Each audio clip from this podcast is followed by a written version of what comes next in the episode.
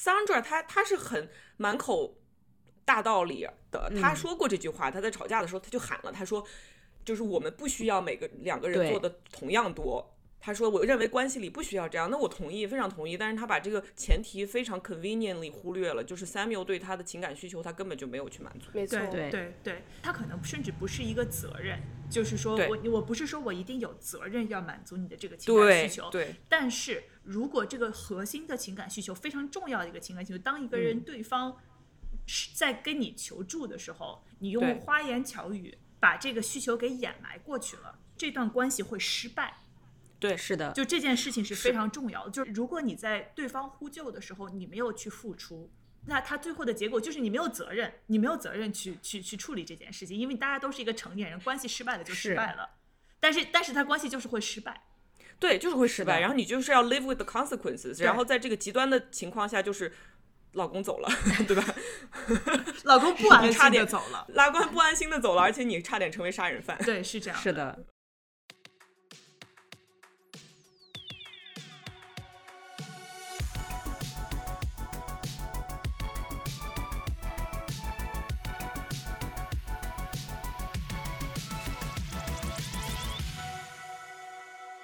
畅谈荧幕中的镜像世界，治愈疲惫的当代生活。欢迎收听流行文化播客《疲惫娇娃 Cyber Pink》，我是小样。这一期节目我们一起聊天的还有另外的三个女的。大家好，我是小兰。大家好，我是一方。大家好，我是花匠。这期节目我们想要聊的是今年戛纳斩获金棕榈的电影《Anatomy of a Fall》。坠落的审判，然后之前也有翻译叫“坠落死亡的剖析”，各种各样的，好像国内要引进了，但是它的中文正常翻译，呃，中文的正式翻译还没有定。这部电影的开头设在阿尔卑斯山的一个小木屋里，就是一个非常非常美的小木屋，就是你在 Airbnb 会放在首页的这样的一个美丽的小木屋，它的就会你想要早晨从这个小木屋里醒来，裹上厚毛衣，然后吹着雪山，然后磨一杯咖啡，这样吹着吹着雪雪 山，雪山说 雪山，别吹我，你你挺好，呃，雪山说把咖啡放下，把嘴闭上。嗯，这个小木屋里面住着女作家 Sandra，她的老公 Samuel，呃，和他们的儿子 Daniel 和 Snoop Dogg，就是他们的狗，叫他们的 dog 叫 Snoop。叫 Snoop。对对，Snoop Dogg。开头的时候，我们看到 Sandra 作为一个女作家，她正在被一个年轻的女学生采访。那个采访的氛围就非常的微妙，好像又有带着一点点的这种调情，然后又什么？我这时候在想说，嗯，这难道又是一个像塔尔一样一个关于、该发生一些事情了。它它是一个关于勾引、关于性别关系的这样的一个一个一个电影嘛。但是这个楼上突然传来非常大声的音乐，你没有见到这个音乐是谁放的？它是 Fifty Cents 的这个 P.I.M.P。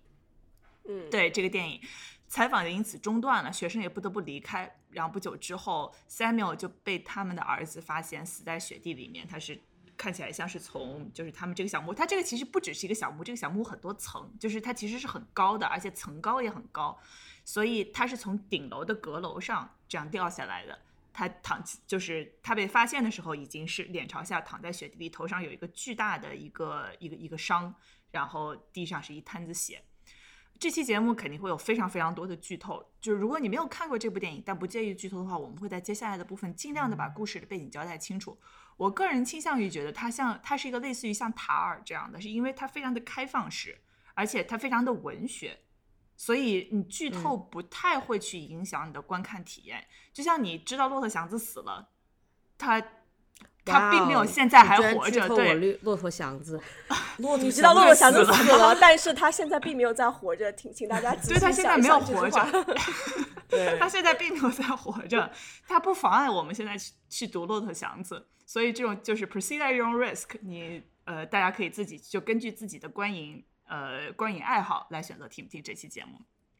大家看完这部电影有什么想法？我这次是有幸在纽约电影节抢先看了这部电影，然后当时是因为是媒体场，然后我第一次去媒体场，就是不知道该是一个什么样的情况。然后我前天晚上看了一场，然后大家映后也没有鼓掌什么。然后呢，看完这一场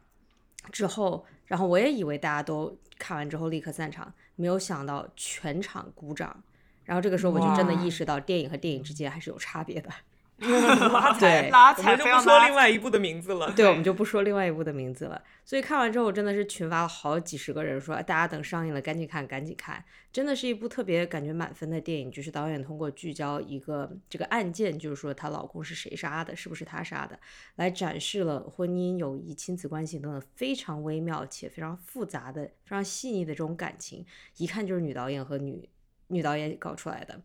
呃，然后它其实每一句的对白和场景都是感觉非常精心设计过，但与此同时，你又觉得非常的自然，就是人在生活中确实就是这么吵架，就是这么说说话的。然后 Sandra 的表演真的是特别特别炉火纯青，看完之后就立刻想给她颁个奖。所以整体感觉就是制作非常完整，然后体验非常好，然后特别想要啊、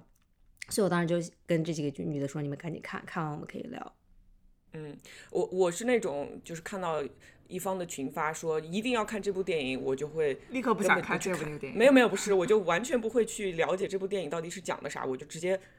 直接去。所以我坐在电影院的时候，我都不知道这是一部关于什么的电影。然后看完以后，我知道它是一部关于讲述失败婚姻的电影。如果我要是知道的话，我有可能会有一点不太想看，因为你一讲到失败婚姻，你脑子里有很多假设，比如说那种长长的镜头，然后日复一日的争吵，然后一个男人和一个女人两个人都很伤心，各自坐在窗边忧郁的看向远方叹息，然后大量的喝酒。但是你说的这个电影是刘叫《Marriage Story》，Story，对，没有不是，就是 S N L 其实有一个 skit，就是讲这个，其实这个编剧和导演就应该离婚，而不是拍一部关于离婚的电影。是的，然后，但是这部电影它其实根本就没有花大量的笔墨去描写婚姻生活本身，因为丈夫一出场就嘎了，所以相反，它其实描绘的是一个。空洞，它描述的是一个所谓的稳定的这种社会的 nuclear family 塌缩之后留下的一片废墟。然后这个丈夫死了以后，我们甚至根本就还来不及处理任何的情绪，你就立刻被这个电影的节奏带进了一个非常呃紧张的一个官司里面。嗯，然后他的遗孀和他的小儿子不得不在法庭上去剖析自己，然后撕开所有的这些体面的表象。呃，这部电影刚看完以后，我和小杨大概就是互相发了几百条信息，去讨论伴侣之间的关系，甚至我们自己对于自己在亲密关系中的一些呃 tendency 的这种反思。第二天呢，我又和我一个做新闻的朋友，我强势安利这个电影的同时，讨论了一个多小时，什么是 persuasion，the power of persuasion，、以及嗯在庭审这样一个非常极端的 persuasion 的环境里面，事实是否是相对的，有没有所谓的真是相？对然后第三天，我就开始咀嚼这个片子里面对于文学创作和创作者本身的一种批评，以及电影本身作为一个被创作出来的文本，它是如何玩弄观众的预期，如何利用这一个非常常见的文学手法，就是不可靠叙事。然后让我们陷入这些不可靠叙事者的这种重重迷雾里，与此同时又能感受到这里面每一个角色的人性，所以就是好看，真的推荐大家去看。听完我们这期播客以后，立刻去看。立刻去看。对，我觉得这部电影的完成度是特别特别高的。对之所以它完成度高，是因为它里面的角色，就是尤其是。尤其是这个呃 Sandra 还有 Samuel 他们最后的那场争吵戏，那个里面把两个这个人物都写活了，因为我觉得他没有嗯。去、根本没有去选择去简化两个人之间混沌的这种关系，而是选择去审视一些完全没有办法被审视的事情，去剖析一些没有办法被剖析的这个坠楼的事件，然后再通过这个剖析的过程中带出生命本身的这种混沌、无理还有荒诞，然后你会看到嗯。这两个人的混沌、无理和荒诞就大型在相互碰撞，然后我们也许就是我最后的我最后的一个解读就是，你可能这一辈子完全都不会被其他人所理解，你可能会被理解百分之零点零零零零零一，但是。真的只有自己才能了解自己全部生命经历。就是我之前读过鬼故事，就是说，如果说整个宇宙就是你自己想象出来的呢？如果你自己就是一个嗯宇宙中唯一的一个智能，他可能然后你它突然觉得可能不是个鬼故事，对，你确定它是个鬼故事？好可怕的鬼故事呢！他可能就是讲，然后就是我我特别喜欢豆瓣中的一个影评，呃一一个影评写的，就是坠楼已经显然不仅仅关于家庭关系，也不再是呃单纯的女性生存困境，它更关乎于人与人之间永远无法相互理解、信任的难题。特里也向我们展示了人类精神深处无法摆脱的动摇和脆弱。然后我看完之后，我觉得 damn，就是 Damn 对，这真 Damn 是是，对，对是这样的。嗯，对对我看完之后就出来就，我给另外一个朋友发说，人就是要看这样的电影，就是他让我意识到人为什么要看电影，为什么你不去看短视频？短视频它可以很快的给你一个 plot closure，就给你一个就是把这个一个剧情就带着你情绪很快的走一段，你就把这个糖吃下去就可以。就这个这个世界上有糖，为什么人还要吃饭？是因为你在沉浸式的在一个故事里面坐两个小时，你的脑子跟着它其实是处理了很多，无论是关于你自己的事情，还是关于这个世界的事情，关于你怎么去看待这个世界的事情。所以你只有在看书或者看电影的时候，才能有这样的体验，因为这个体验必须是来自你自己的生命经验，被你自己。它电影只能是一个引子，你自己被启发出来的这样一个东，西。对，对，所以好的电影是必须要能，就在我心中必须要能做到这一点。塔尔在我这儿感觉就是差点意思，他最后还是让我有了这样的体验，但他太晦涩了，对他晦涩的让我就是有点有点跟不上。但是大家可以去听我们之前讲的关于塔尔这部电影的分析，对、啊也是一个你不用看电影也可以听的一期节目。对，是的，呃，就是按自己安利自自给安利。这 this this video this podcast is sponsored by By self ourselves sponsorship，by ourselves。endorsed by ourselves, commented by ourselves。对，就自己自自自给机器自给，嗯，对。然后但看完之后，你会有很多关于这个电影的这这个关于自己的一些启发，关于自己怎么看待这个世界的这个启发，我觉得这是特别特别特别好的。就像你对在它是一个什么样的体验呢？就像你在飞机上，你没有任何的。外界的刺激的情况下，你深度的读完了一本书，或者深度的泪流满面的看完了一个电影，对，它是一个这样的这样的一个体验。对我，you're just 特 in 别 it，你就躺在里面，你就在被 marinate，你知道吧？对我就入味儿了。腌好了，我入味儿了。对对而且我觉得，就是这个电影它讲的是人无法被理解，然后就像阿花说的，我觉得为什么这个电影看完以后会让人有一种很爽的啊，我真的很感谢我活着，我还能感受，我还能看电影，就是因为 人穷极一生就是想要 Samuel 死了，对我没有像 Samuel 一样死啊，没有，就是就你穷极一生所追求的就是我到底是不是活着，然后你怎么知道你真的活着呢？就是你在别人身上也看到了自己，你们之间产生了一些些的理解。看完这个电影以后，跟别人去交流，你就你就会产生这样一种感觉。没错我觉得这就是文学作品所有一切想要把我们的生活经验精炼成一个让其他人能够体会的东西的这个价值所在。好的，对对，说到文好，学本，期节目结束。开头及结尾，然后这是一个让轮回。对，然后我们从一个呃比较比较俗的角度去解读一下这个电影。先从最俗的方式开始，因为它毕竟自己认为自己它的定位还是一个悬疑片。它开头的时候啪的一下给你闪了一个网页，就是 Did she do it com，然后我回来之后点了一下，嗯，然后就会发现我看到这对个，就是我看到了，我看到了，就一下，然后他 Did she do it com 其实就是正方和反方在辩论。嗯，他到底是不是他干的？是不是这个？是不是 Sandra 下的手？是 Sandra 下的手，还是 Samuel 的自杀？你们怎么看？我在看电影一前半段的时候，我自己其实在不断的预设怀疑这个 Sandra，因为嗯就是因为我因为我觉得 Sandra 她已经她特别的。她自己活得太周正了，然后以至于就是说，她为什么老公都死了，老公都嗝儿了，你你还可以每天就是就是大大方方起来，然后去儿子床边说啊，你爸死了，但是没事儿，我们娘俩出去晒个太阳，你不能就在家里面一直老公，你安心的就是走吧。就是对，我就然后我就觉得就是说，这三者他也就是这个肯定是这个情绪预备了好好几年吧，就他他们俩之不不不，间肯定阿花，但是你忘了她是一个德国女人。对，她是一个德国女人。，exactly。没错，而且他这他长长得真的非常德国，呃，不不好意思，就是这么说不太对劲，但是。但是就是我，因为我一直在怀疑预设他，因为我觉得我体内有毒的这个狼奶一直告诉我，就是说，一个失去了丈夫的女人，就是一个没有谋杀她自己丈夫的女人，知道丈夫的女人是突然离世的女人，她需要崩溃，需要抽泣，需要昏厥，嗯需要嗯疯狂嗯哀悼。但是 Sandra 她就是一个这么周正冷静的人，就不太对劲。于是我真的电影的前半段一直在怀疑她，然后一直嗯就是把她当成一个杀手去。去审视他的各种行为，所以我也是，就是真的是跟着这个标题相相呼应了。嗯，我觉得这期节目的那个 cover photo 应该是老公，你安心的走吧。安心的。我特别想说两点，就是一点就是阿浩你说的这个非常对，然后我们当时不是就开玩笑嘛，说哦，因为她是个德国女的，对然后很搞笑的一点是我看完这部电影，立刻接下来看了一部叫呃利益冲突还是利益区域的一部电影，然后讲的就是在纳粹德国的情况啊、就是在那个 Auschwitz 集中营对，的背面是一个啊纳粹德国军官和他的家庭，然后 Sandra 演的就是那个老婆，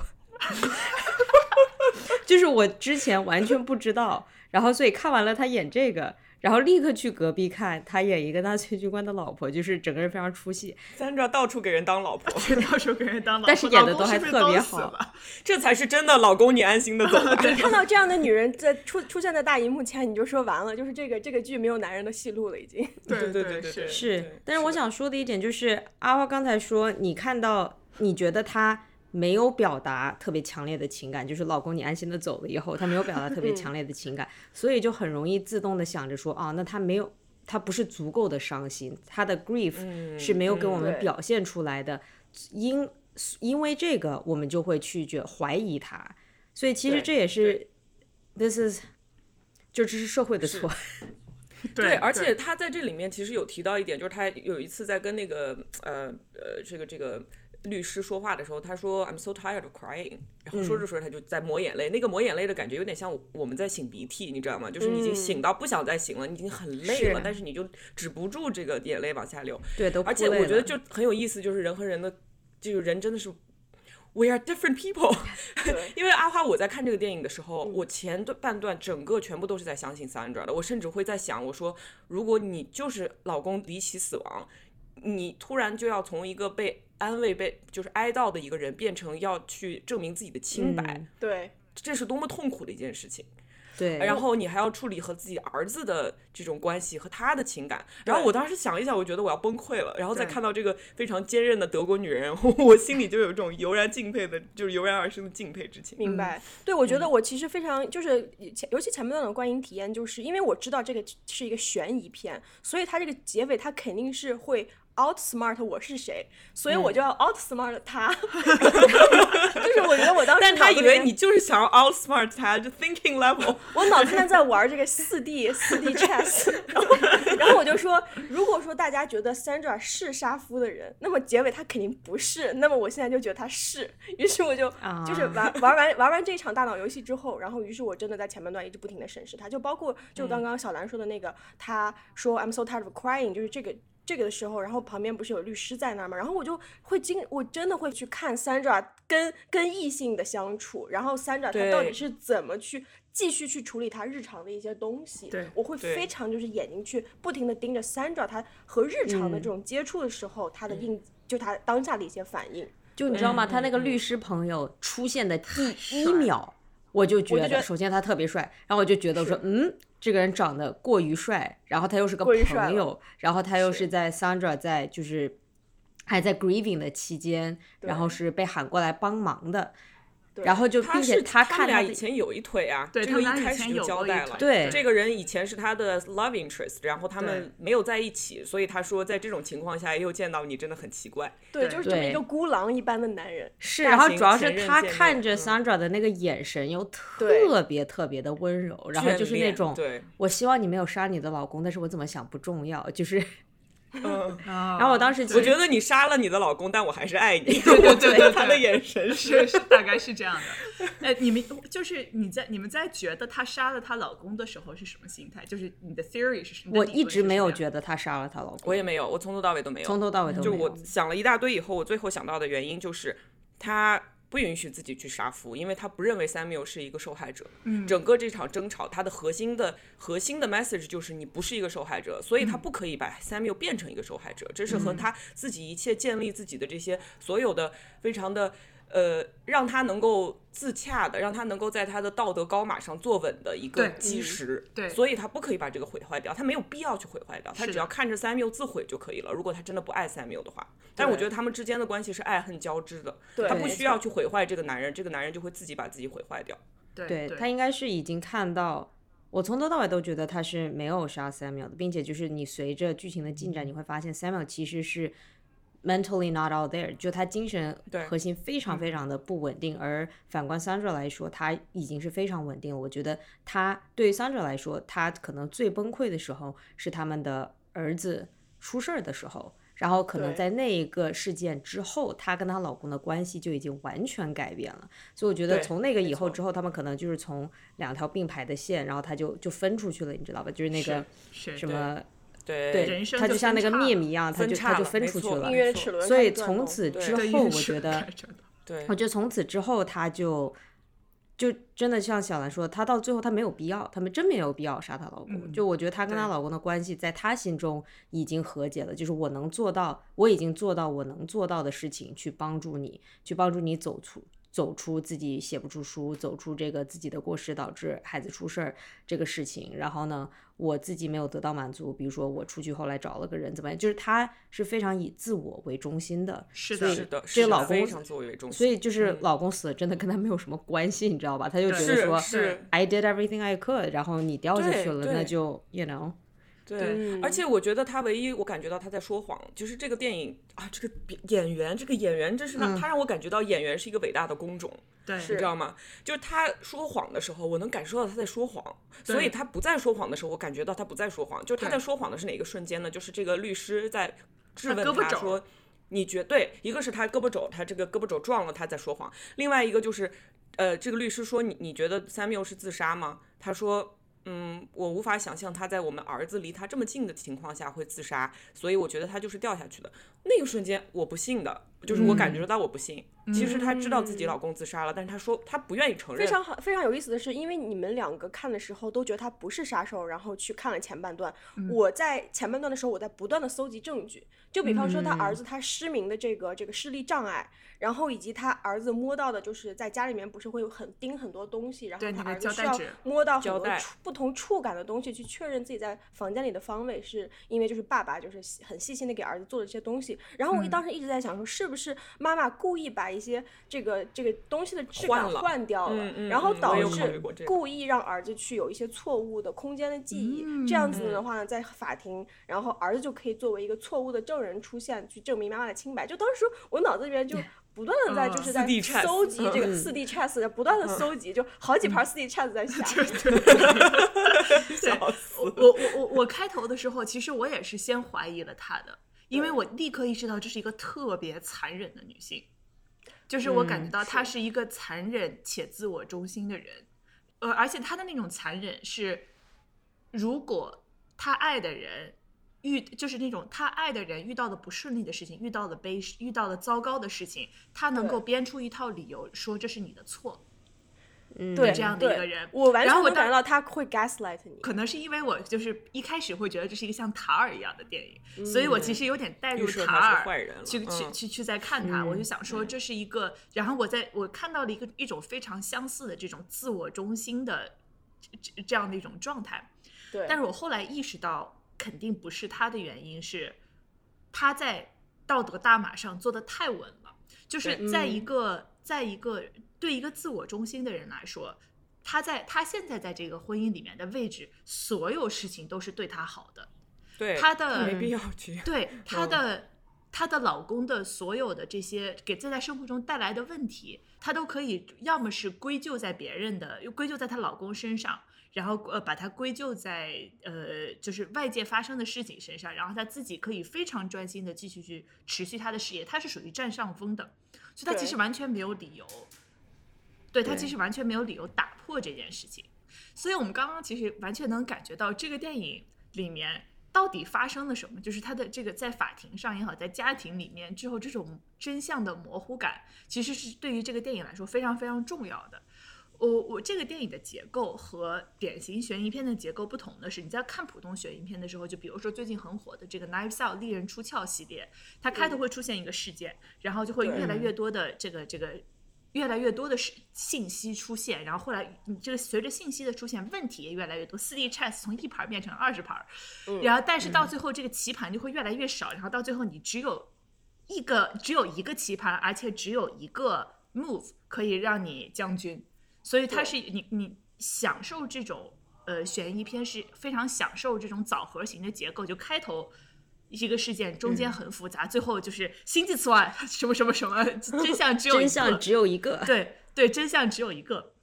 Anatomy of Fall 是一个条组型的这样的一个结构，就是你开开头的时候，你看到 Samuel 死了。那问题就开始立刻出现，他是从阳台上跳下去的，还是被推下去的？他这个身高够不够他被推下去？他的头上的伤是先撞到下面这个小屋的边缘，还是他在楼上已经被打了一下，然后导致他掉下去的？他是动机是什么？是他自己跳下去的呢，还是 Sandra 下的手？就是随着这些问题在法庭的这个场域里面试图被解答，不同人带着不同的预期去质问 Sandra，去质问发生的这些事情。呃，这个出现的背景信息。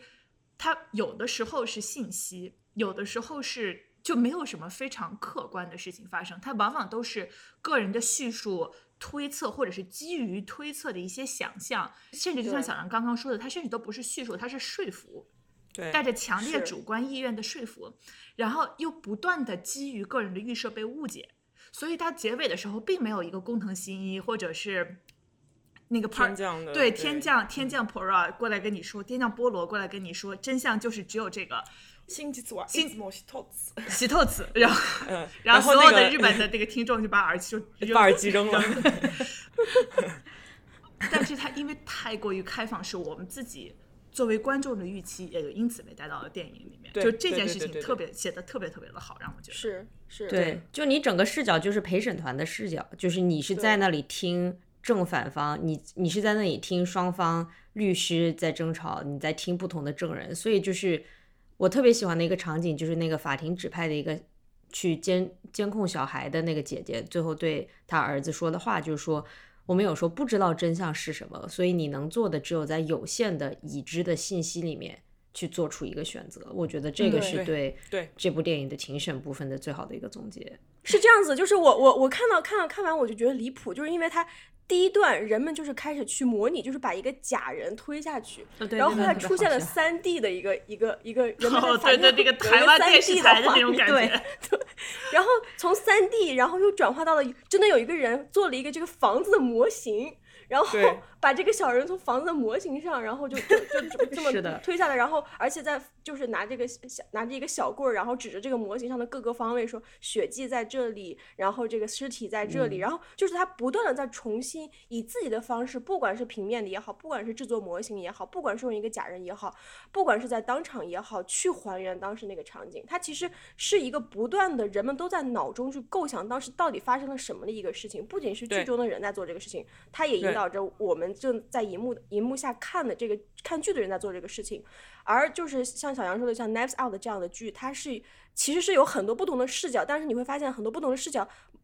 往往都在重复同一个时间线，你就会发现，OK，我可能影片前十分钟看过的这个时间线，在影影片的可能后三十分钟又会重演一遍。我们是从别的视角去看到这么一个所谓的客观真相，然后我们去得到了一个更加圆乎的一个事实。对，这这，但是但是这个剧不是这样的，对。这两个东西的区别在于，有一个是明显是一个非常精巧的写作结构，它是一个写好的故事，它把每一个。呃，线头都给你系好了，对，所以它是一个现实跟现实完全脱离的，只是让你很爽的这样的一个一个一个观影体验，没错。而这个这个 The Anatomy of a Fall 和现实生活往往是非常相似的，就是它非常的非常的 messy。很多东西没有解释。我曾经有过一次在那个庭审去参加去去报道做庭审报道，我去呃听一个呃谋杀案现场去听听他的 trial。这个 trial 很繁琐很长，大家经常会因为一个细节就吵一上午。然后你作为陪审团，其实你就是一个到最后你只能抓住最打动你的那个细节，然后你的评判就是按照这些细节所做的。然后你最后就确定了一个人的。改变了一个人的一生嘛，对吧？如果 Sandra 他当当时真的被判有罪的话，Daniel 就会成为一个孤儿，对，然后他就会锒铛入狱，要么他就被放出来了，那有可能他就 got away with murder，对吧？这个庭审就是这样一个非黑即白的，而且他是如此的不完美。对，然后我觉得这个里面就是刚刚大家提到的这个所谓的真相，或者是我们尽可能去还原真相这个事情，让我对自己的整个职业生涯产生动摇，也没有，就是一直在动摇，就是说这个所谓的专家。包括我们这种呃，比如说用这种呃 open source，用各种方式来还原一个事件的这样子的一个行为，是为了说服公众，我们是有我们是有证据让你相信你所相信的那套东西的。但是这个媒体媒体里面关于真相、信任和整个信息生态系统的这些辩论。它实在是太太没有力量去还原真相了。它和这个庭审里面这种两边都在试图说服你，以至于会把对自己没有利的、对对对方有利的一些 facts 来掩埋，是一模一样的。对，嗯没错，就是是我我想到自己会和自己一起呃聊很多事情的朋友就会聊说。就是在现在的这种互联网科技行业，然后甚至就包括区块链行业，就一直在广为流传一句话，就是只有共识没有真相。就是这嗯真的就是一个人类嗯生、对生存处境注注定的局限。就比方说在互联网的历史上面，真相不断的被瓦解。就是在八九十年代的时候，当人们认为一个网页的链接不能被双向链接的时候，人们就说，嗯那如果就是说这个链接你根本找不到它的这个 source 在哪里，那岂不是真相会坍塌嘛？那现在其实这个真相坍塌的这个事情也一段一段一。一度被人提起，就是因为各种 deep fake，然后不仅是嗯声音可以造假，然后你的图像也可以造假，generative AI 不被标注来源，那么你每天看到的各种视频、看到的各种文字，到底是谁在写的？那你是不是也是某种真相的坍塌？就是我们其实历史在历史当中，其实一次又一次的遭遇了真相坍塌，就包括当时你书写的这个东西，书写的这个证据变成一个确凿的人们都信的东西的时候，这是不是也是某种真相的坍塌？就是我们到底生活中到底是有多少是被这种真相的坍塌的成果所构成的？对，嗯对。对，是，所以我觉得这个电影它给你的感觉就是在不管在现实中你做的每一个决定，其实都是被说服的结果。没错，然后，嗯，而且这个被说服的结果，就被说服的过程都是不完美的，所以我们就是生活在一个巨大的混沌里面，而且每一天都要去接受和 和生活在混沌里和解。你是一个荠菜馅儿的馄饨，还是一个什么？荠菜馅儿馄饨还是一个韭菜馅儿的馄饨，有什么区别？对，没有区别。如果我可以选的话，我选荠菜馅儿的啊，真的吗？我选白菜馅儿的，白菜 Y Y D S。，sacrilegious。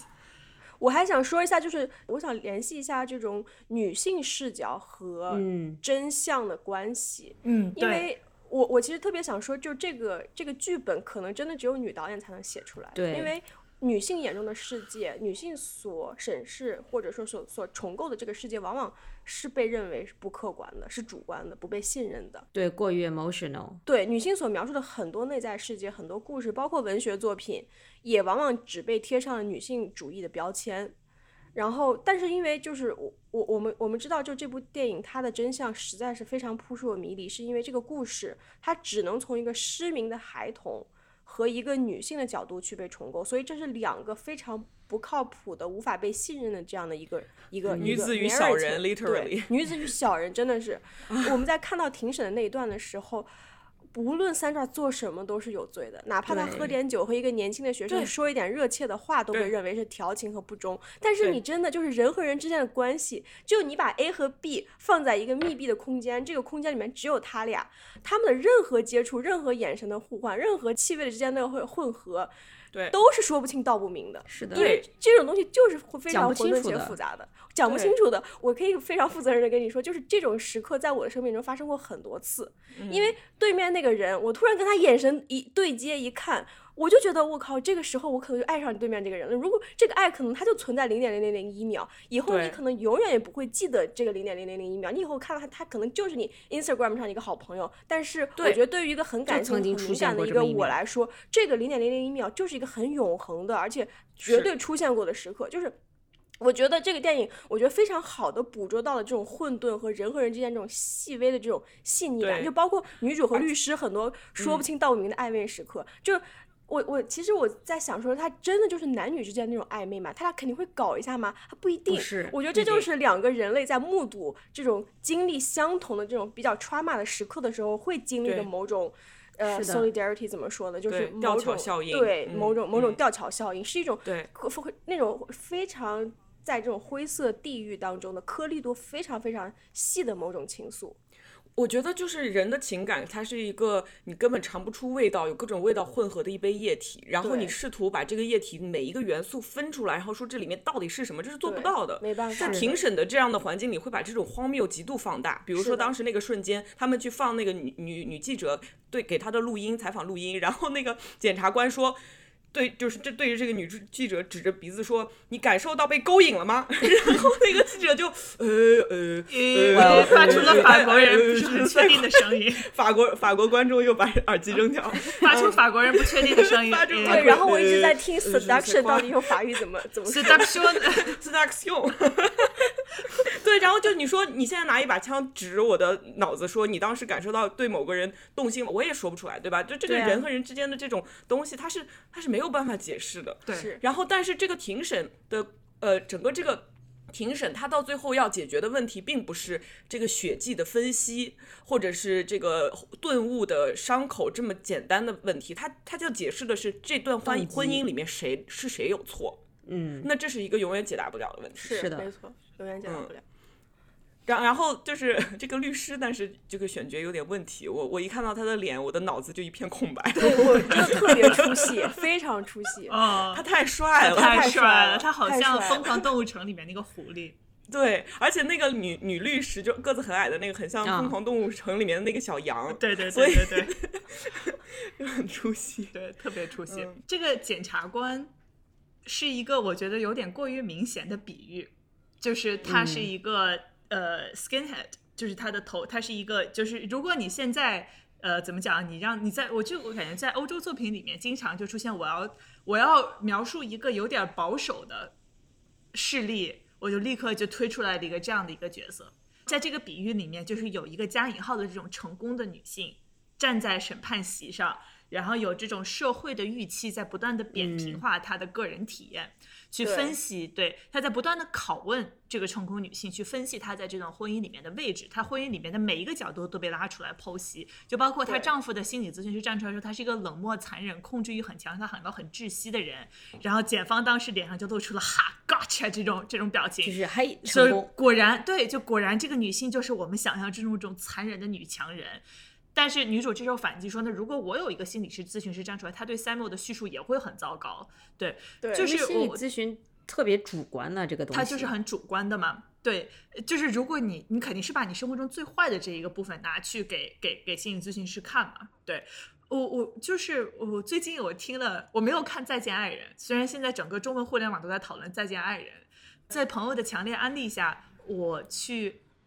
呃我去听了随机波动。在《再见爱人》这一期节目的分析，呃，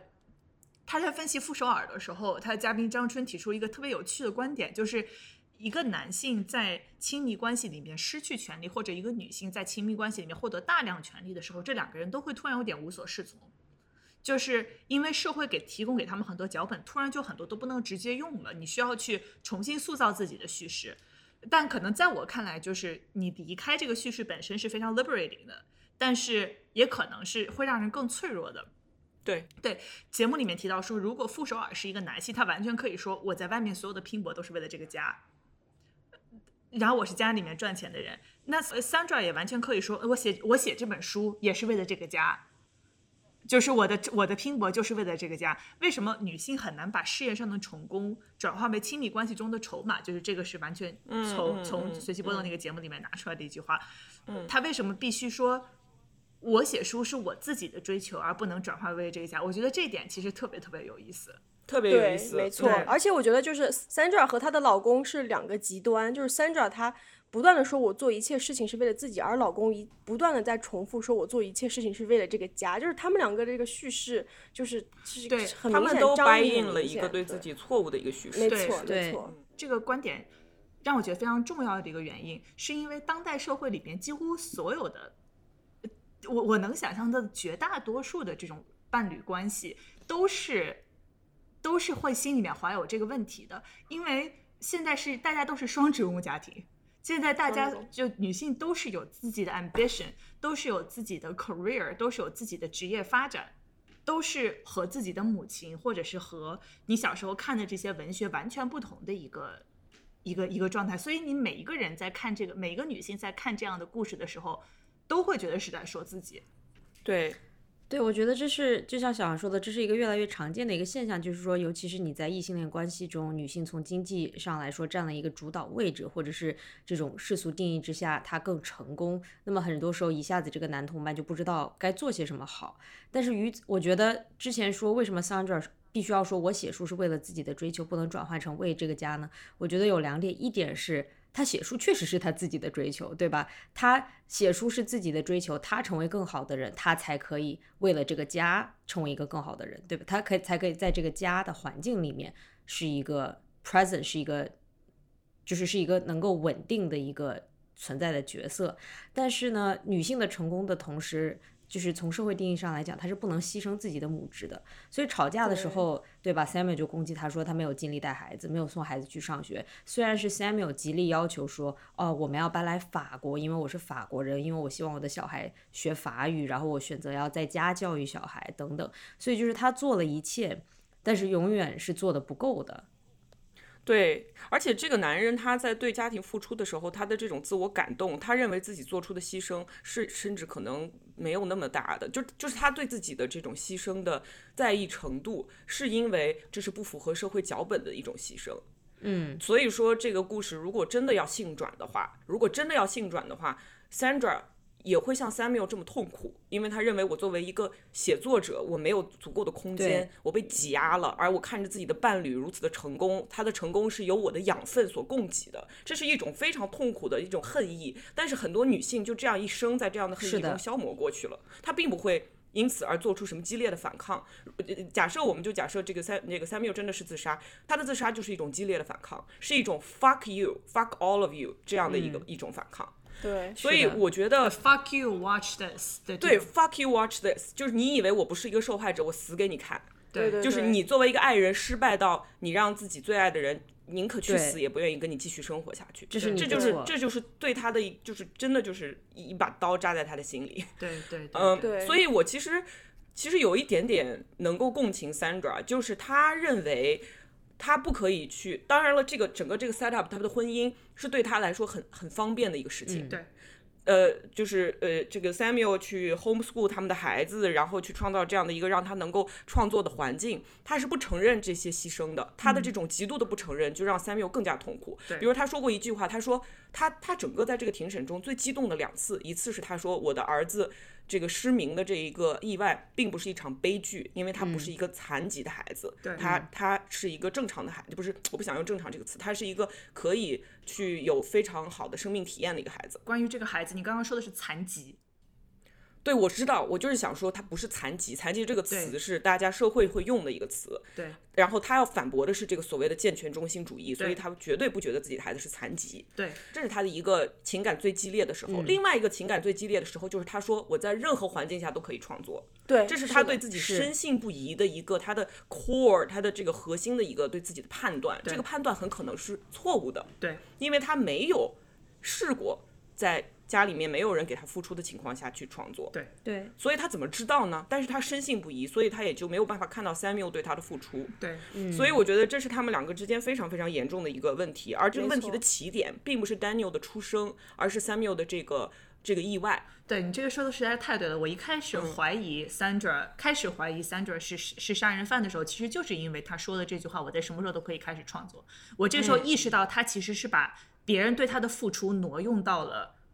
他自己，他自己身上就是这全是我的本事，你们都没有帮我，这是一个非常自私的人。对，就我可以，为什么你不行？对，我的成功完全是来自我自己的。对对，但是我想说的就是他为什么这个他们这个关系的完全的彻底的脱节是从这个呃 accident 开始的，是因为这个 accident 就交代一下背景。呃，本来应该是老公去接孩子，但是他写作写上头了，他就临时找了个保姆去接孩子。结果呢，在保姆接孩子过马路的时候出了车祸，孩子被撞了，然后从此他就失，就是几乎失明。然后那你说这种情况下，Samuel 肯定会怪罪自己，而且他终生都会怪罪自己。是对，他就很痛苦，他这时候需要一个需要需要他的伴侣去。很很大的情感去投注在他身上，去帮助他去 heal，去去痊愈。但是 Sandra 并没有这么做，因为他自己也需要痊愈，而且他的性格让他选择了另外一种方式去处理这个事情，就是他一下子就转移到我不能怪 Samuel，因为这件事情并不是一个悲剧。嗯，我拒绝去认为它是个悲剧，这样我才能认为自己的孩子能够过一个非常健全的一生。对，所以是的。他一旦采取了这样的一个视角以后，他就对 Samuel 的这些痛苦和犹豫视而不见了。然后他就放任这个男人在那里腐烂，然后放任他用牺牲自己的方式，比如说这个孩子是他 homeschool 的，homeschool 大家知道是有多痛苦的一件事情，在疫情中有百分之八十辞职的人是女性，就是因为很多女性都选择了就不得不 homeschool 自己的孩子，在家里给这个孩子上学，是，所以 Samuel 的这样的牺牲，在 Sandra 看来是毫无必要的，是你没有办法去克服自己的这点愧疚，所以你才会这样做。那你不要怪在我身上。对，就是 这个争吵，其实可能大家生活中说不定都有这样的争吵的另外一个变种，就是你的付出不被对方所珍惜，因为他认为你根本不需要这样付出。对，哎，我这个时候一定要，就是对于任何一个付出型人格，包括我自己这样的人，我、嗯我妈妈给我的一个建议是让我特别特别受益的，就是你越把所有事情揽在你身上，别人就越难帮你。这件事情对于 Samuel 来说特别特别的重要，因为他把他把一家人全部都搬来了法国，Sandra 是一个外国人，他连语言都不是那么的通，他根本就一下子没有那么多的资源可以让是 Sandra 去帮他了。对对，就是我特别同意。对对，对我觉得这一点就是你你真真的是有的时候，虽然你觉得别人做事儿，你就恨不得就把他们头敲烂，但是、但是一定不能把所有的事情都揽在自己身上。这件事情真的是非常非常重要你。要求助，因为你要信任别人能够帮你。是，包括他们那个 Airbnb 出问题，就是他们之所以搬来法国，是因为他们经济上遇到了一些问题。然后 Samuel 当时说啊，有我有一个特别棒的主意，就是我们要买下这个啊、老破旧的这么一个雪山上的小木屋，对，然后呢，我来负责装修，我来负责把它翻新，这样我们可以在 Airbnb 上租出去。然后，但是后来就变成，就像小杨说的，他把所有的活揽在自己身上，他又需要去每天教小孩，他又需要去在屋顶各种装修翻新，然后他同时又觉得说，如果我任何一个事情做得不好，那么这个影响将是极大的，对吧？如果我们没有办法把它变成 Airbnb 租出去，那么这是又是在经济上的一个影响。但问题是，这是他自己选择的，对吧？就是他直接跟 Sandra 说：“这是我的主意，这是 This is our plan，这是我们的计划，我们就这么做。”所以他没有预留出一个机会去让别人帮他，或者他们没有讨论过说，那如果你没有时间做这个，然后他后来又说，因为他要做一切的这样的事情，他没有时间去创作了，对吧？对，其实我觉得这个里面有一个男性、女性这个性转不可性转的部分，就是男性对于求助这件事情的巨大的困难，他是有困难的。并不是说我们很简单的，比如说当时有一幕是，呃，这个律师问 Sandra 说，他一个人在上面干活的时候，你们两个会上来吗？Sandra 说，哦，我们从来不会，他从来不会叫我们。当时这就是一句话而已，就飘过去了。但是刚刚我听你们的讨论，我意识到。你能想象另外一个 alternative universe 里面，这个家庭没有经历过这些创伤，他们有一个良好的沟通。爸爸在做这些事情的时候，会让妻子和儿子一起来帮他，大家一起听着音乐，一起来装修这个房子。那么他就把这个重担有一部分卸到了其他人身上，也与此同时给了其他人一种参与感。不管这件事情成功还是失败，不是会去 crush 他的一个一个重量。是，但是他做不到，我觉得他做不到，因为他实在是太想证明自己是有用的了，证明自己能够把这个家就是自己是有用的人。这个我觉得其实这种重担在男人身上是非常真实的。没错，并且他特别的不，他心中的这种不安全感，对自己的不自信，因为你想想，他经历过了，比如说因为自己的可能他自己觉得因为自己的过失导致小孩出了这么个事儿，对吧？然后呢，他又觉得那我得做点什么来证明自己我是可以撑起这个家的一部分的对，就是 literally 我要去盖个房子，you know，所以是的，是的，是的。对对对对对，我要去建个房子就是男人，男人怎么证明自己还活着？就是盖个房就。要盖房子。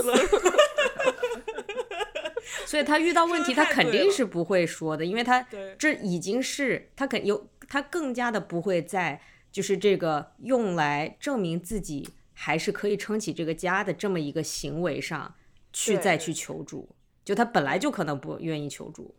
我我觉得有一个非常非常重要的线索，就是 Sandra 她在儿子出事之后，她出轨了。就是这个出轨这件事情，其实我能感觉到他对 Samuel 的这种打击是一个非常隐形的一个阵痛。嗯嗯，就是嗯就可能这个出轨的这这个事情已经埋被埋藏在了这个 Samuel 的很多潜意识当中，他做很多事情其实是在以某种自毁的方式，因为其实以在某种程度上我是不够的。他们是在激烈的争吵当当中，Samuel 他对 Sandra 说出了就是关于性方面非常非常多的这种不满和不安。对就是说这种不满和他们没有不安性生活没有对、嗯他们不满和不安，其实我觉得一直是贯穿在这个 Samuel 他这个悲剧的这个悲悲剧对当中的。对对对对对，是的，是的。对你可以想象他们之前以前是有很好的这种平等的关系甚至他的这种平等关系是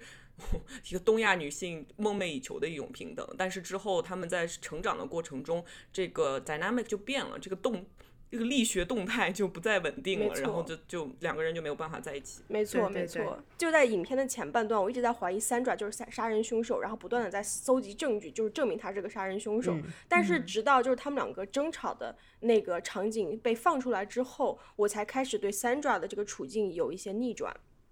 当时，呃，我如果就是我当时其实，在看他们两个在争吵的时候，我在想说，如果说我是 Sandra 的话，我应该去如何去拯救在我面前越来越摇摇欲坠的丈夫呢？就是我能怎么劝呢？就是还能还能咋劝呢？因为我都跟你从北上广逃离到了你的老家大理，对吧？我对，我而且我连还是，而且他还说过，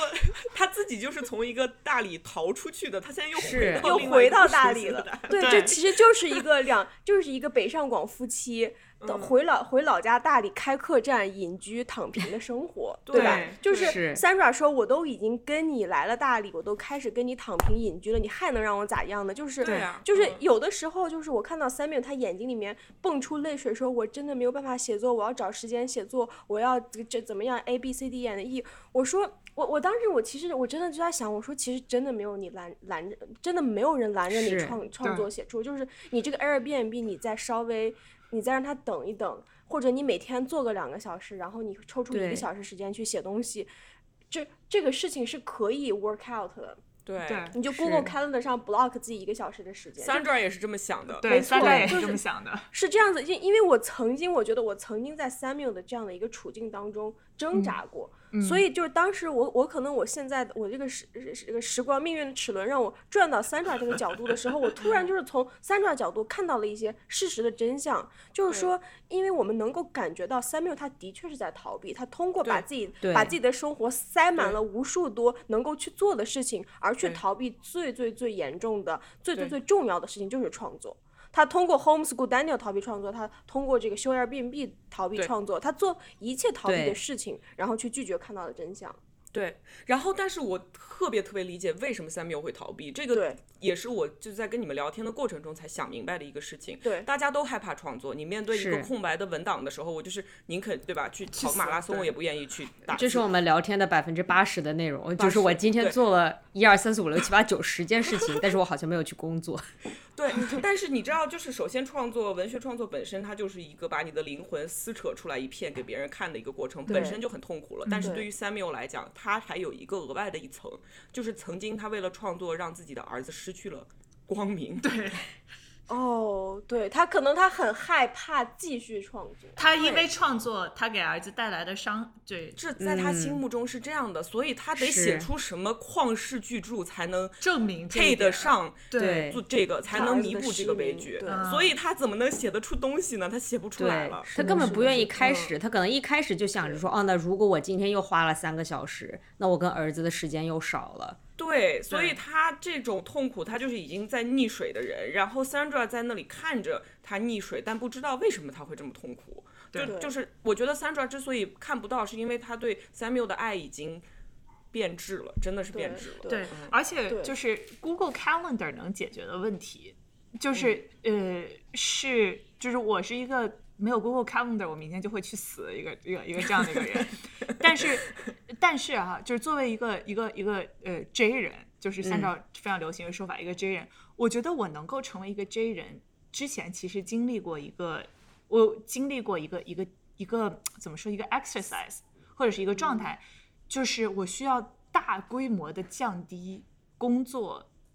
我我我对于工作给我生活意义的预期。对，嗯是的，就是它就是个事儿而它就是个事儿而且我首先先得把自己当成个屁，我才能去把自己去考虑怎么放自己，就是我怎么去考虑自己的时间。之前我没有办法安排自己的时间，因为我觉得我做的每一件事情都得特别重要，然后都得给我带来，他做这件事情没有办法给我带来的一些自我这种意义上的赋予。但是有的时候你真的是需要把这个意义挪开，你才可以去，你才可以去去去去去继续生活。对，《论语》里面就是有有一句话叫做“君子周而不比，小人比而不周”。就是“周”是什么意思？就是古代那种田地，它是方方正正的一块儿，这个田地它自己就是一个非常完整的一个、嗯一个领域。这个就这个就是周，我觉得 Sandra 她这个时候她是一个很周的人，就是因为她自己的有一块儿，她一一直在固守的一个创作的领地，她的精神世界。但是对她的丈夫 Samuel 是一个非常鄙的人，鄙是什么意思呢？就是鄙是一个那种像是那种杂草丛生的那种田径，他没有一个非常嗯。清晰的界限，他模模糊糊的。然后他会经常就是 depend on 其他的这个这个东西，所以就是 Samuel 他是一个很比的人，就证明说 Samuel 他总是会把自己生活中的自己做的选择去归咎于别的事情上面，所以就是他俩一个这人一个屁人，他俩一个正人一个屁人，我觉得就是大家用现在精神分析的话嗯来说，就是 Sandra 她因因为自己的精神健康比较好，所以她是有 boundary 的，她可以画出这个界限，这个平衡数值的一个界限。而 Samuel 他的精神世界 已经被摧毁了，被这个悲剧所摧毁。他一直是有 depression 的，所以说他才会没有界限，就是没有 boundary 这个东西，你是不可以说你为什么没有 boundary，你自己画一个就行了，他画不出来的，这个时候他非常需要别人去帮助他。然后我觉得另外一个这个事情，为什么最后我特别相信他是自杀而死的，就是因为得 depression 这件事情本身又和他心中最强烈的欲望是背道而驰的。他希望能创作，而这个 depressant antidepressant 会抑制他的情感，他没有办法创作，那怎么办？嗯他只能停药，那停药了他就去死了，对，所以哦 就是这样的。就是这样一个悲剧，嗯，真的是这样的一个悲剧。对，哎，我觉得我想提一点，那个检察官，就是大家提到说这个检察官是一个非常讨厌的人，对吧？至少他在这个庭审上，他很为什么他这么讨厌？他对这个女性的这种审视，会让我会让我一下子站到 Sandra 的这一边。对，而且我觉得这个庭审上面，它有一个非常有趣的一个细节，就是这个庭审它其实是非常注重性别歧视这件事情的。对，因为里面有好多就是证人，不管也好还是什么，我觉得说你，我觉得你这个 statement 是一个非常有性别歧视的话，就说性别歧视这个事情是在这个场域当中人人都领会的。但是偏偏是在偏偏是在所有人都领会的这种性别场性别观念很很很正确的情况下，人们嗯依然会对这个就是所谓的这个成功女性去投来不对，就会让人产生一种巨大的无力感，无力感。就是你你你发都变成这样了。你发发你发都这样了，我们还有什么希望？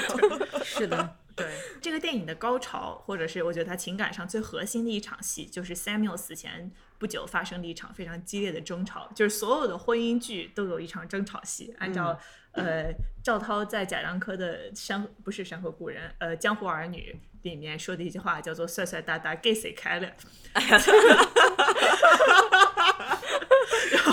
太准确了。对，就是准帅帅，就是一个一个，这是一个就是一个帅帅大大，然后给给给给大家看的这么给我们看给我们看的这个鞋。他发生争吵的时候，Samuel 已经就是像我们刚刚说，他已经被困在自己的生活里很久了。然后他为了开始写作，开始从自己的生活里寻找素材，就开始在他们生活里发生的各种事情录音。就一开始他在录，然后一开始录的时候还会问你一下，后来大家录习惯了，大家就就就默默的就接受了，就不问了。呃，这场架怎么说呢？就是在一个是你在亲密关系里面，就无论是从你六岁的时候和你的闺蜜的第一场绝交，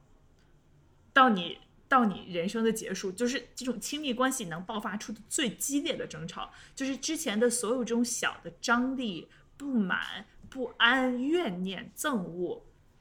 都从源头被拖到台面上。就两个人精神彻底失控、摔摔打打的那种争吵，他们的财务问题，他们对于育儿的不同的看法，他们对于性生活的不满意，对于家庭里面谁到底做出牺牲更多这件事情的所有的事情，全部都爆发出来。是的，对，就吵过架的人都知道这是个大吵，这不是小吵，就是你所有 小吵的那些根源问题，经常吵架的朋友们一定知道，对，对，我觉得这一段戏特别牛逼的一点就是，它是它的最开始的那一部分是它是个录音，它直接放录音给你看，它中间有穿插，就是呃我们回放一下当时的场景是怎么样的。但是当你在录音里面听到什么摔盘子、玻璃碎了，就这种声音，他就没有给你演出来。对他没然有告诉你后这个时候最后谁打了谁，对对，然后这个时候整个庭法庭上就特别特别安静，所以我就觉得他这一段就是从一个拍电影的角度来讲，这个选择真的是特别嗯特别的高明。对，是的，是的，是的，对，而且你会意识到，就是这个你眼中的自己，你亲身经历的东西和哪怕有录音的情况下，别人对这个事件的 interpretation，它有可能是完全不一样的。对，是这样的，嗯，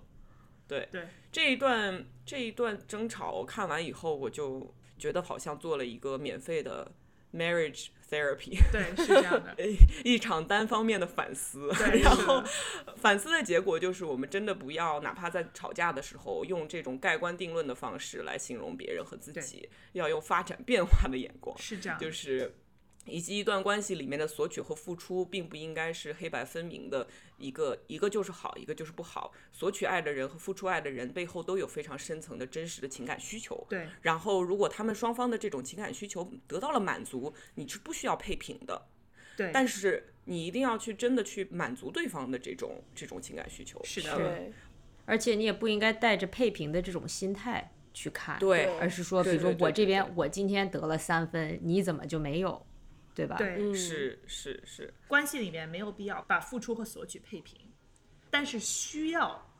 这件事情是真实存在的。对，就是这个情感需求是必须要满足的，因为 Sandra 她她是很满口大道理的，嗯她说过这句话，她在吵架的时候她就喊了，她说这不就是我们不需要每个两个人做的同样多。她说：“我认为关系里不需要这样。”那我同意，非常同意。但是他把这个前提非常 conveniently 忽略了，就是 Samuel 对他的情感需求，他根本就没有去满足。没错，对对对对，他可能甚至不是一个责任，就是说我我不是说我一定有责任要满足你的这个情感需求，对但是如果这个核心的情感需求非常重要的一个情感需求，当一个嗯人对方是在跟你求助的时候，你用花言巧语把这个把这个需求给掩埋过去了，对这个婚姻是就是这段关系会失败。对是的，就这件事情是非常重要的，就是如果你在对方呼救的时候，你没有去付出，对这件事情是，那他最后的结果就是你没有责任，你没有责任去去去处理这件事情，因为大家都是一个成年人，关系失败了就失败了。对，但是但是他关系就是会失败，对，就是会失败，然后你就是要 live with the consequences，然后在这个极端的情况下，就是老公走了，对吧？老公不安心的走了。拉官不安心的走了，而且你差点成为杀人犯。对，是这样。是，的，嗯，对，哇，这个片子真的是天呐，拍太的太好了，太好了，就是我其实也继想继续说 Sandra，嗯，就是我还是 at the end of the day，我还是挺欣赏他的，因为我觉得他是一个真正经历过生命的人。因为、呃、在法庭上，呃，就是人们就是为了指责他，就拿他写的书来举证，说你看你写的这几本小说全是关于你自己的，就是我们能从他写的这个书的书名和书的内容看出来，他他的生活境遇是不平坦的。对，他的每本虚构小说都是关于自己的很悲惨的遭遇，从原生家庭的这种问题，父亲给他造成的很多艰难的境遇，再到儿子出事儿，再到丈夫去世。你如果用中国的话说，就是这是一个命，是一个很命苦的女人。对，但是我们为什么在荧幕上在看到她的脸的时候，就感觉不到她的命苦呢？因为她是德国人，因为她是个德国人，一生要强的是因为德国女人。因为她是个要强德国女人，然后我们能看到她在不断的用自己的作品去帮助自己对生卸下生命的这种黑暗和污垢，她是拒绝用自己的生命去藏纳这些黑暗和污垢的人，因为三傻他拒绝成为受害者，他拒绝成为受害者，就是因为三长他真的意识到了，就是人是一个变动的经历和时间之流和生命之流的管道。你这个管道里面的是流着什么内容，是根据你的时间和精力和你的心境而而变的，而且这个管道需非常需要你去非常有意识的去选择盛放什么和不盛放什么，因为人他。不是一个仓库，不是一个盛放着所有垃圾的一个所有回忆的一个机械装置，所以我觉得三者他真正让自己活成了一个不让过去的自己困扰自己当下自己的一个版本。对他其实让我想起了那个 Joanne Dillon，就是她丈、她的哎，他就是其实确实是很像。没错，就是 Joanne Dillon，就是她丈夫去世之后，她写了一本书；女儿去世之后又写了一本书，就是人生至暗。什么叫人生至暗？无非就是，你的你最爱你的人和你最爱的人离去了，然后 Joanne Dillon 她都都经历了，但是她能够用写作的方式，他不管写出什么来说，他用写作的方式去延续了自己和拯救了自己。因为我觉得最恐怖的是，当你最亲密的人去世之后，你你的生命就变成了一个不延续的片段，因为能够映照出你你自己的这些人都走了。所以你到底是谁这件事情就发生了一个非常大的一个变化，一个变质。就是在在我看来，其实 Sandra 她写书去盛放自己的这种不安。盛放自己的难过和悲伤，就是一种最大的勇气。就是难道 Sandra 没有经历过痛苦吗？对吧？对，我觉得刚才花匠说的特别好的一点就是，Sandra 和 Samuel 最大的差别就是 Samuel 还被困在过去，他没有办法走出来。当然，这个跟他的生活环境也好、成长环境也好，以及他自己的个人的各种个性别、性格等等，对，对，就是种种原因他没有走出来，而 Sandra 走了出来，所以这让我想到之前读一篇 newsletter，就说其实啊、这这个人也不是个情感作家，但是很多人就他写了一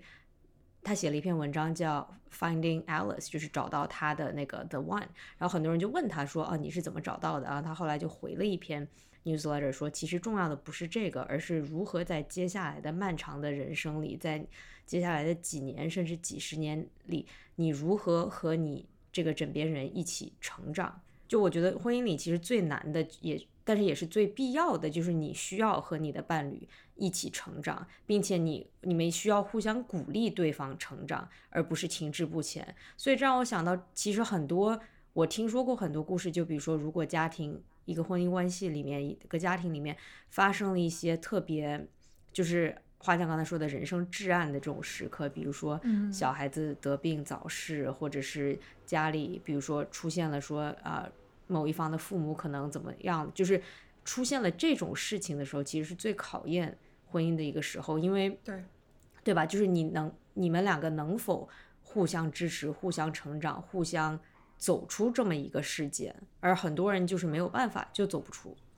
对，对我觉得就是不只是婚姻，就是甚至是所有的关系，我也想说嗯所有的关系，友谊也好，就是像我们这种非常漫长的这样的这种创作 partnership 也好对，和你的父就是成年的子女和父母的关系也好，对。如果你很幸运的话，有兄弟姐妹这样的关系都是一样的，就是你怎么能够有的时候是 enable 他成长，就是给他对。给 Empower，他给他力量。empower 给他力量，给他环境，给他空间，让他去成长。就是这件事情，其实而且无论是启发还是扶持还是帮助，就是我觉得作为成年的人类，其实你嗯呃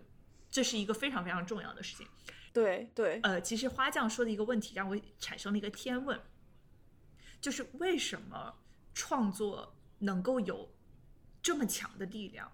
能够在人生最黑暗的时刻成为一个一个一个锚点，或者是能够让你去继续生活，就是为什么这件事情是这么重要？我自己的感觉真正是就是释放，嗯因为创作能够让人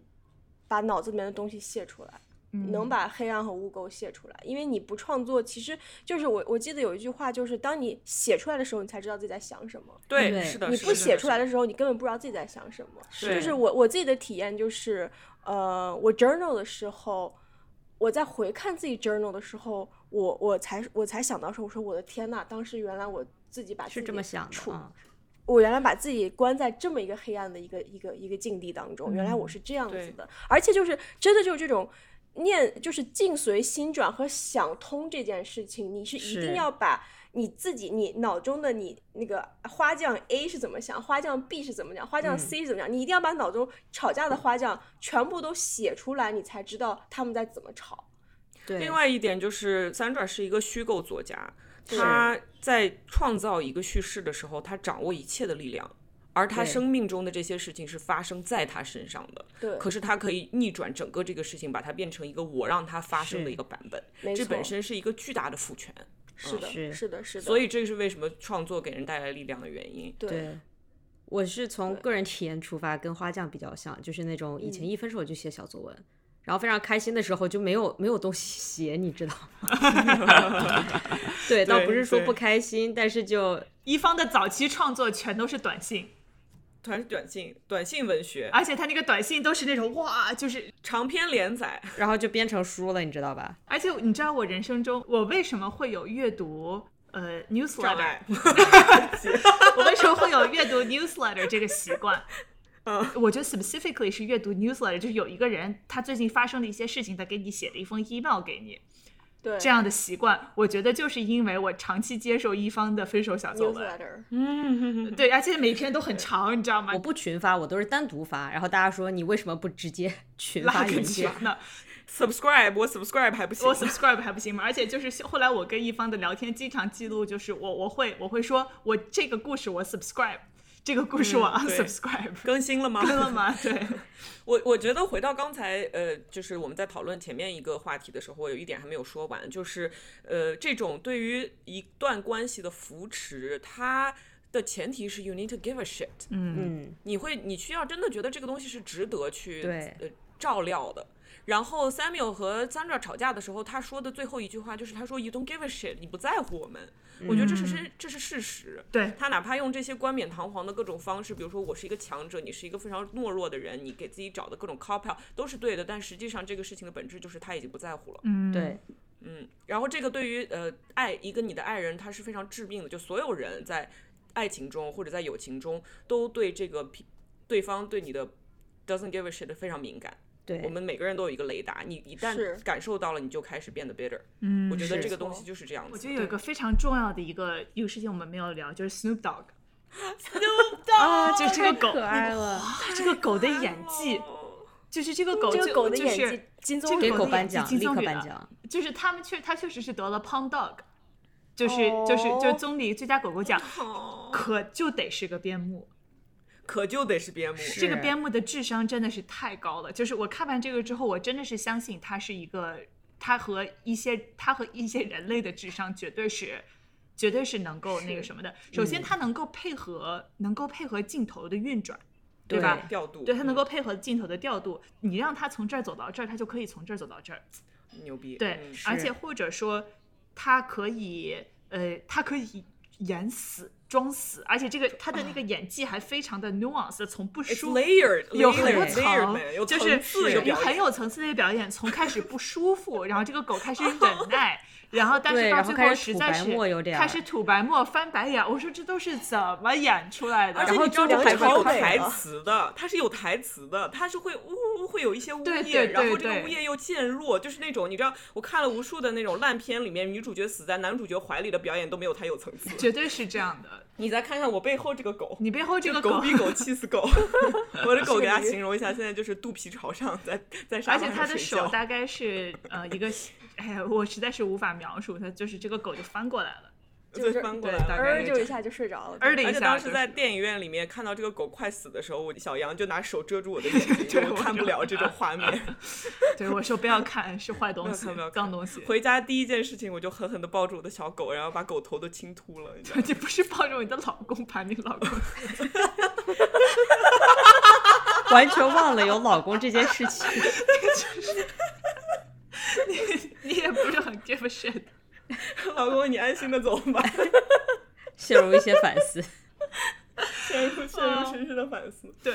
，OK，对，这是一部很好的电影，它让我们强烈推荐大家去看真的是非常对非常的如果。在国内上映的话，就太好了。对对，大家可以关注一下上映时好的间。，谢谢大家收听《疲惫教案我们下期节目感谢再见。再见，拜拜拜拜，拜拜拜拜。